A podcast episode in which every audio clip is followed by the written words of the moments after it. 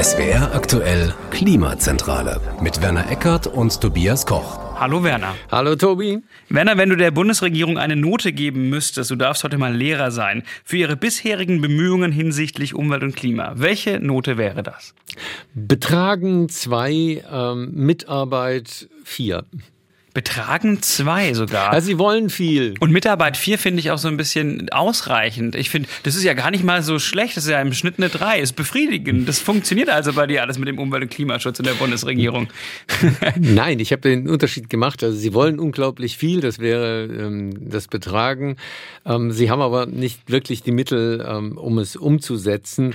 Da gebe ich deswegen eine vier, weil bisher die Regierungen meistens im, im Bereich waren, der nicht genügt und ja. ähm, da ist schon ein bisschen mehr unterwegs. Okay, ich würde sagen, bei mir wäre es eine mangelhaft Plus mit einer Aussicht auf vielleicht irgendwann mal eine 4, weil ausreichend heißt schon, was sie tun, reicht aus. So, wir wollen heute mal über die Ampel nach circa 200 Tagen im Amt reden. Wie ist diese Klimabilanz der Bundesregierung? Viele machen das ja nach 100 Tagen. Ich fand es irgendwie, naja, vermessen oder unpassend zumindest. Da war dann frisch ein Krieg in Europa genau. ausgebrochen. Corona war auf Hochniveau.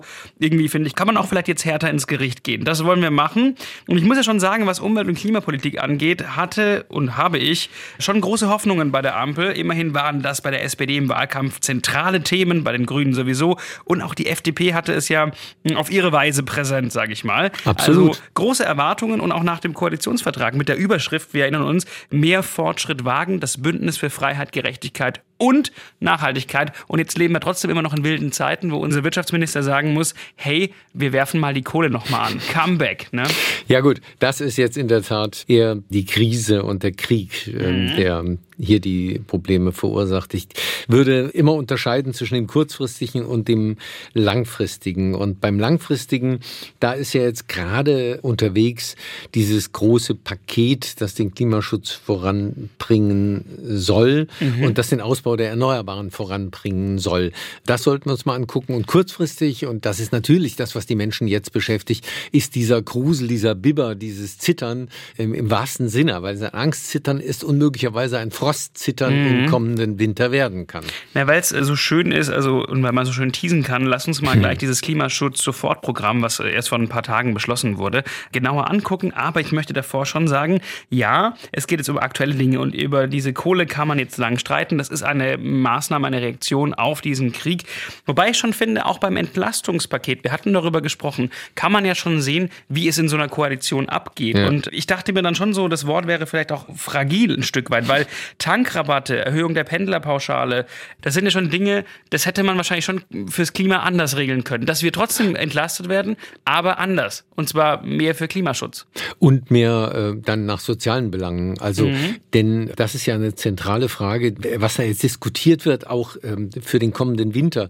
Irgendwie Preise deckeln und all diese Dinge das ist ja wieder so, so völlig pauschal. Man muss ja immer auseinanderhalten. Grundsätzlich haben Preise eine sinnvolle Funktion in der Marktwirtschaft. Wenn die Preise steigen, dann äh, wird dem Letzten klar, was es geschlagen hat und dass er irgendwas tun muss. Und die Preise für Gas werden steigen. Mhm. Ganz entschieden. Und ich glaube, das setzt mehr in Bewegung, als jemals eine Regierung durch irgendwelche Gesetze in Bewegung setzen kann.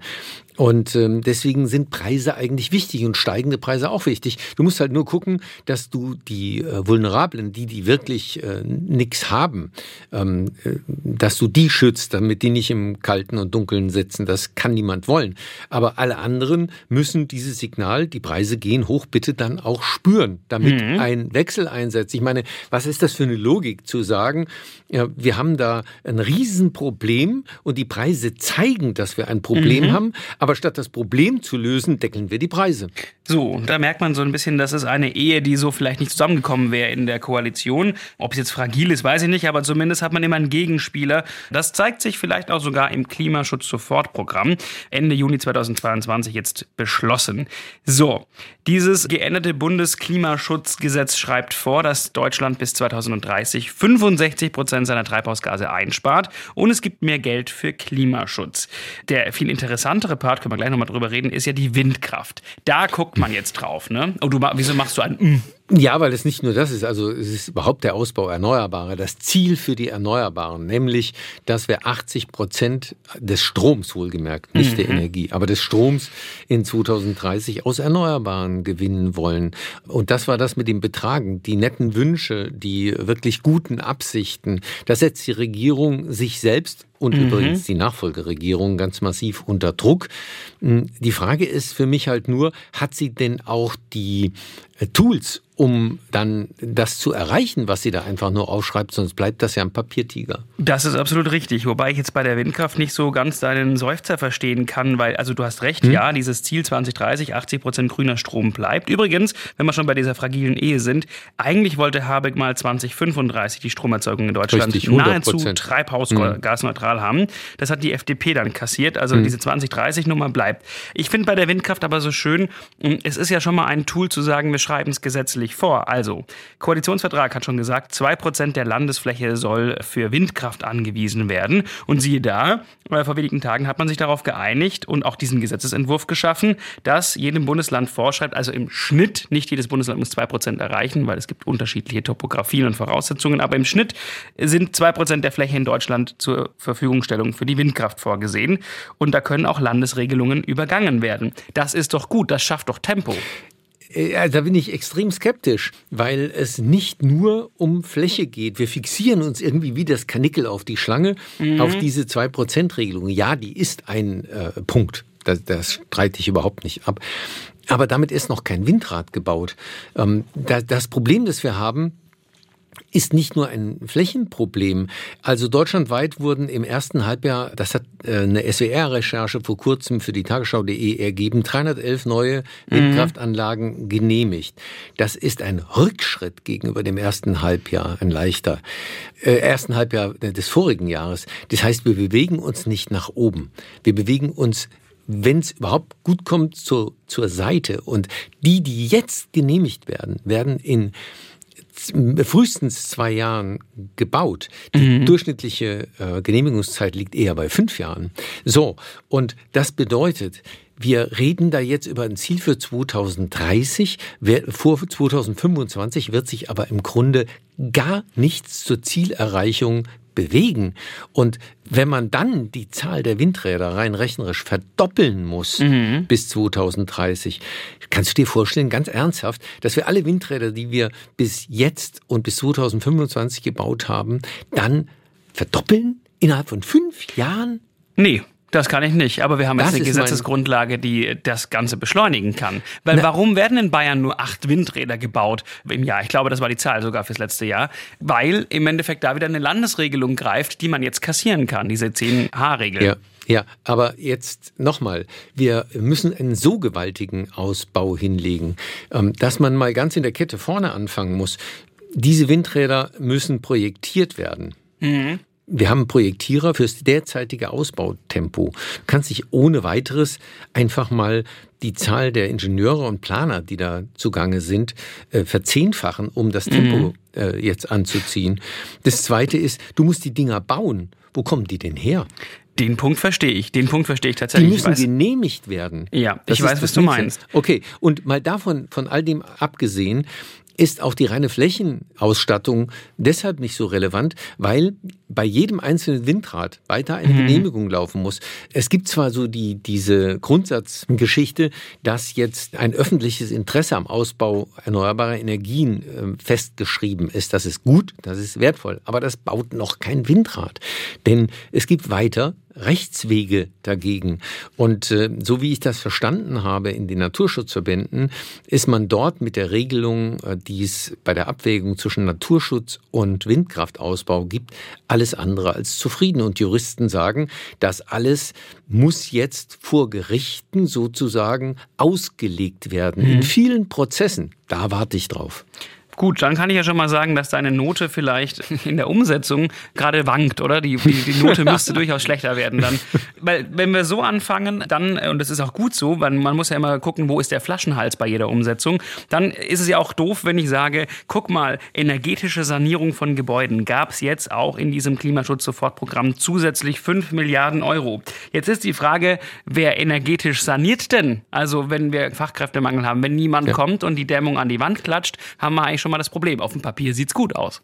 Exakt, das gleiche gilt für Solarausbau. Wir müssten die Kapazität für Photovoltaik verdreifachen, Minimum bis Ende des Jahrzehnts. Das ist mit den momentanen Handwerkern und, und äh, Mitteln gar nicht denkbar. Mhm. Und die fallen eben auch nicht vom Himmel. Mhm. Ich sag dir mal einen Punkt, wo ich auch noch mal meine Fragil-Theorie so ein bisschen oder zumindest wischiwaschi kann man es auch nennen ähm, unterstütze. Wir haben noch mal über Lebensmittelverschwendung gesprochen. Relevantes ja. Thema, sorgt für Treibhausgase mhm. und sorgt einfach dafür, dass wir Dinge produzieren, die wir einfach wegwerfen. In einer Zeit, wo wir über jedes Weizenkorn hier reden. 12 Millionen Tonnen Lebensmittel landen in Deutschland pro Jahr im Müll. Wir haben darüber gesprochen. Und eigentlich ist es ganz easy. Die Bundesregierung wollte zum Beispiel das anpacken. Im Koalitionsvertrag steht sogar drin. Also zum Beispiel einen Rechtsrahmen schaffen für den Handel, damit der der ein Lebensmittel, was abgelaufen ist, einfach an mich abtreten kann und ich kann den nicht dafür belangen. Und da frage ich mich dann schon, das machen andere europäische Länder schon da, man könnte das Gesetz von denen nehmen und wahrscheinlich weitestgehend abschreiben. Das ist eine Sache, die tut eigentlich niemandem weh, die könnte man schnell machen. Also auch da hat dann zum Beispiel das Bundesjustizministerium gesagt auf eine Anfrage Anfang des Jahres, naja, ob wir das wollen, da ist die Bundesregierung noch nicht so ganz in der Meinungsbildung abgeschlossen, ob da wirklich Handlungsbedarf besteht. Und das ist halt so ein Ding, wo ich mir denke, man bremst sich dann doch schon auch gegenseitig aus. Ja, absolut. Aber jetzt ähm, diese Bioabfälle, das ist ein anderes Beispiel, richtig. Ähm, aber die führen auch wieder zum Klima zurück, denn natürlich ist das Thema Biogas, Bioenergie, ähm, diese Abfälle, wenn sie denn mal entstanden sind, kann man ja äh, grundsätzlich auch verwerten.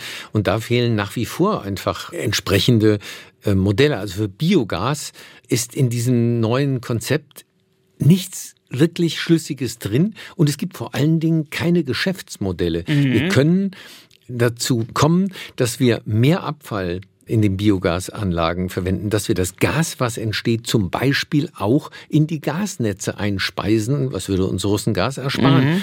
statt es ständig zu äh, Strom zu verbrennen. Mhm. Das wäre alles denkbar, aber dafür braucht es Geschäftsmodelle und die müssen dafür müssen die Rahmensetzungen da sein. Da fehlt mir wirklich noch äh, viel auf diesen Sektoren. So, jetzt wollte ich mit dem Beispiel einfach nur sagen, mir fehlt da manchmal so. ein bisschen der Bums. Ach so. Und jetzt kommst du über Biogas, übrigens über Biomüll haben wir letztes Mal ja erst gesprochen. Na, ja. Gar kein Sorry, das passt ja. ja. Es scheint dich nicht gekickt zu haben, mein Beispiel, was auch völlig in Ordnung ist. So, jetzt. Aber äh, ja. du hattest die Dämmung angesprochen. Äh, Dämmung ist ja eine Form von Energiesparen. Mhm. Ne? Wenn ich das Haus gedämmt habe, brauche ich weniger Energie für die Heizung. Mhm. Eine ein ganz, ganz wichtiger Baustein, jetzt gerade um auch von Russengas unabhängig zu werden. Mhm. Russengas so. ist auch ein schönes Wort, Werner. Das, das ist nicht von mir. Ja, ja, das russische Gas, ja, ich weiß. Aber ich finde es, ja, ist vielleicht ein bisschen ähm, despektierlich, aber es hat so eine Prägnanz. Ja. Das Energie sparen, also ganz grundsätzlich. Beim Dämmen haben wir nur die Hälfte der ähm, Quote, die wir eigentlich haben müssten, schon mhm. nach den alten Vorstellungen der alten Bundesregierung. Mhm. Äh, kommen wir ja gar nicht äh, in die Puschen. Und ähm, ansonsten ist Energiesparen auch irgendwie kein Thema. Das kommt in all dem nicht wirklich vor. Energie, im Gegenteil, natürlich brauchen wir mehr Strom, wenn wir den Verkehr elektrifizieren und die Heizung elektrifizieren. Da sollen 20 Prozent äh, mehr Strom einfach entstehen auch bis 2030. Das ist schon irgendwo nachvollziehbar, aber Sparen kommt in dem Ganzen nicht vor. Das sollte natürlich auf jeden Fall ein Faktor sein, denn der kostet halt auch schon mal nicht so viel. Also generell kostet Sparen schon mal nichts und natürlich lohnt sich auf lange Sicht auch die energetische Sanierung. So. Jetzt vielleicht, um eine Lanze zu brechen, weil aktuell wirklich meine, meine fünf bröckelt hier schon, wenn wir reden. Ich werde hier so langsam demotiviert mit jeder Minute. Es gab ja im März 2022 eine Schelte vom Bundesrechnungshof, hauptsächlich für die alte Bundesregierung, weil die hat man damit betrachtet, genau. wie denn eigentlich diese Klimaschutzmaßnahmen oder die Klimapolitik der Bundesregierung aussieht und zu bewerten ist. Man kann sie kurz machen. Weitgehend unwirksam, weitgehend unkoordiniert wäre die Überschrift. Und zwar, wenn man auf alle drei Bereiche guckt. Die Treibhausgasemissionen, die man einsparen möchte, reicht nicht. Die Finanzierung dafür reicht nicht. Die Koordinierung der einzelnen Ressorts oder zwischen den Ressorts läuft nicht rund. Und auch die Ausgaben und Einnahmen im Bundeshaushalt sollte man sich mal genau angucken. Zum Beispiel Stichwort klimaschädliche Subventionen.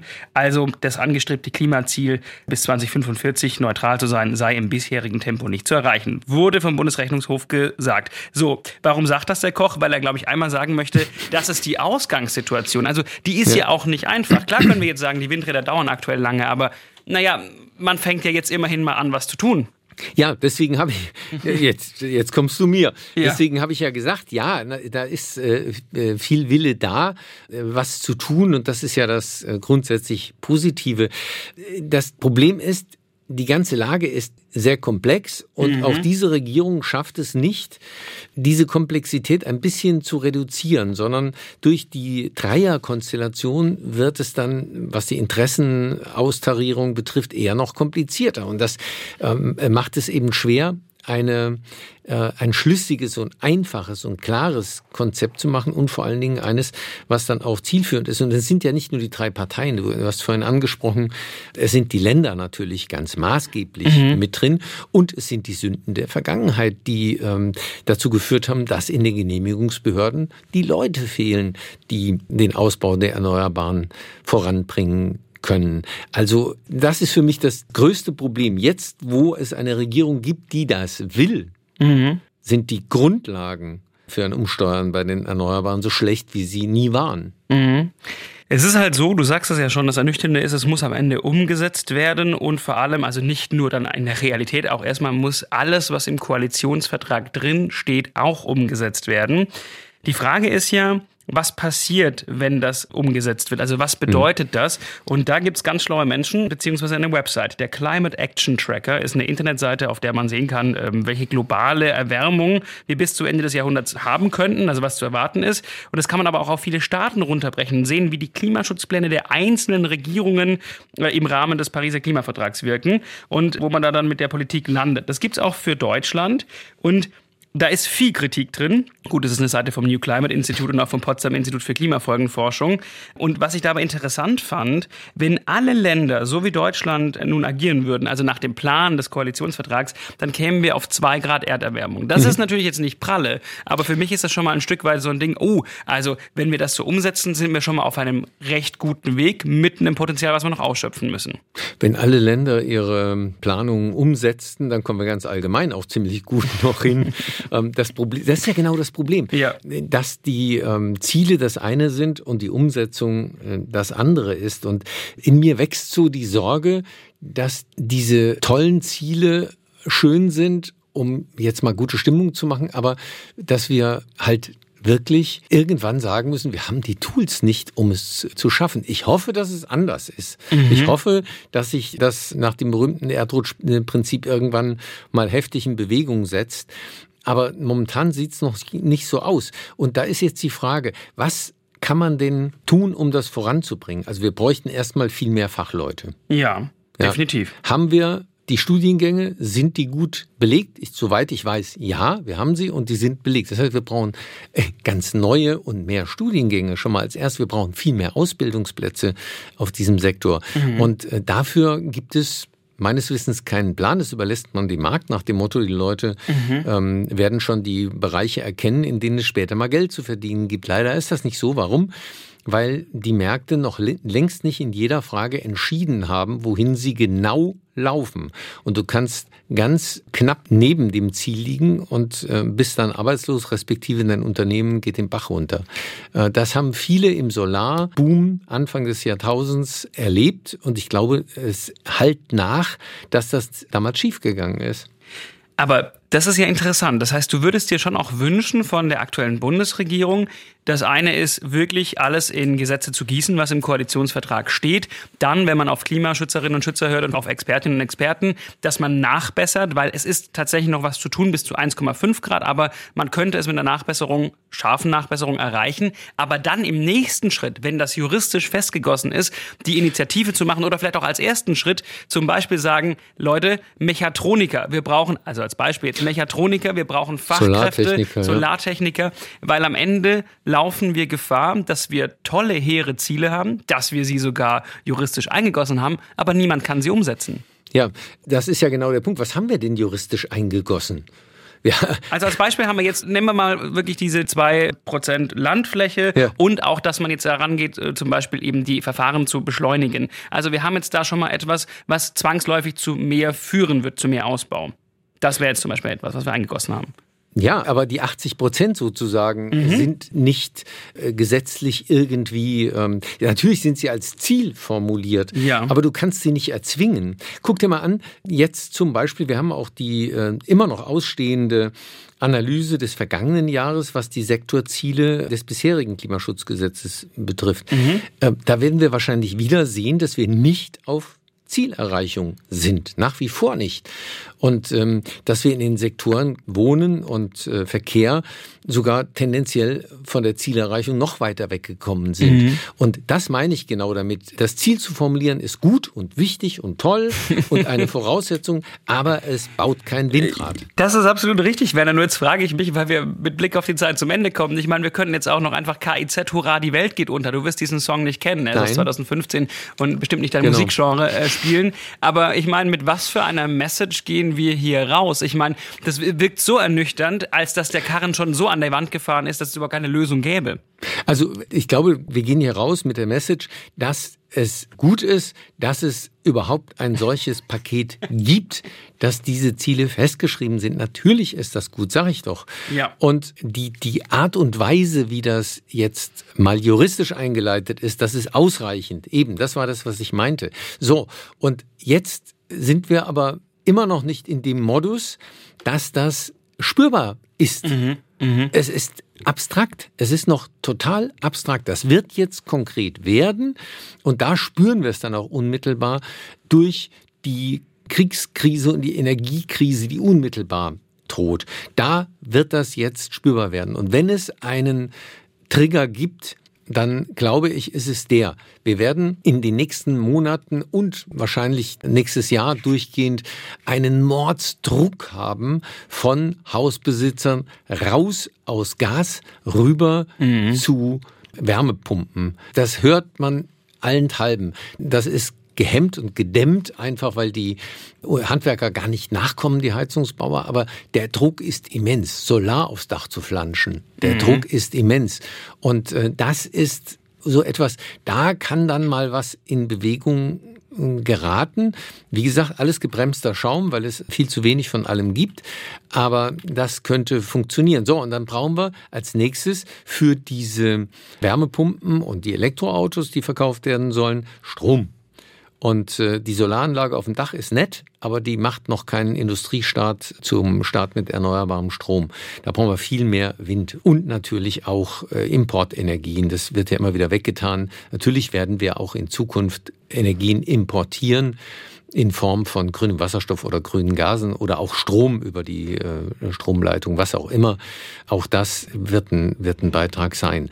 Und dann hoffen wir mal, dass wir das irgendwie gewuppt kriegen. Gut, ich frage dich abschließend nach diesem Endmonolog, äh, ist es für dich jetzt auch eine 5 bis 6, eine mangelhaft bis ungenügend? Weil für mich würde ich jetzt sagen, ich gehe leicht runter in meiner Bewertung. Mangelhaft bis ungenügend ist meine Wertung. Also, ich kann ja nur bewerten, was ich derzeit äh, realistisch mhm. sehe. Und da bleibe ich immer dabei. Das ist vom Paket her alles wundervoll okay. Bei der Umsetzung fürchte ich aber, dass wir dann eine schlechtere Note haben. Dem pflichte ich auf jeden ja, Fall bei. Hast du ja schon. Habe ich ja schon. Das heißt, dieser Podcast geht heute ausnahmsweise mal eigentlich an die Bundesbildungsministerin und an den Bundesarbeitsminister, weil die Ziele sollten hoffentlich weiter so verfolgt werden und eingehalten werden und verschärft werden. Aber am Ende brauchen wir wahrscheinlich die beiden, die uns hoffentlich mit ganz vielen Menschen kommen, die es zum einen planen können und auch umsetzen können. Ja, Oder wir machen eine Umschulung, Werner. Es ist nie zu spät. Mach doch mal, red doch nicht immer schlau nur daher, mach doch auch mal was. Soll ich Solateur werden? Ja, wenn das so heißt, dann werde gerne Solateur. Ich würde es eher gerne. Dem Solateur ist nicht zu schwer. schwer. ja, gut, okay. An dieser Stelle sind wir wirklich fertig für heute. Werner, mach's gut. Allerdings. Bis zum nächsten Mal. Bis dann. Ciao.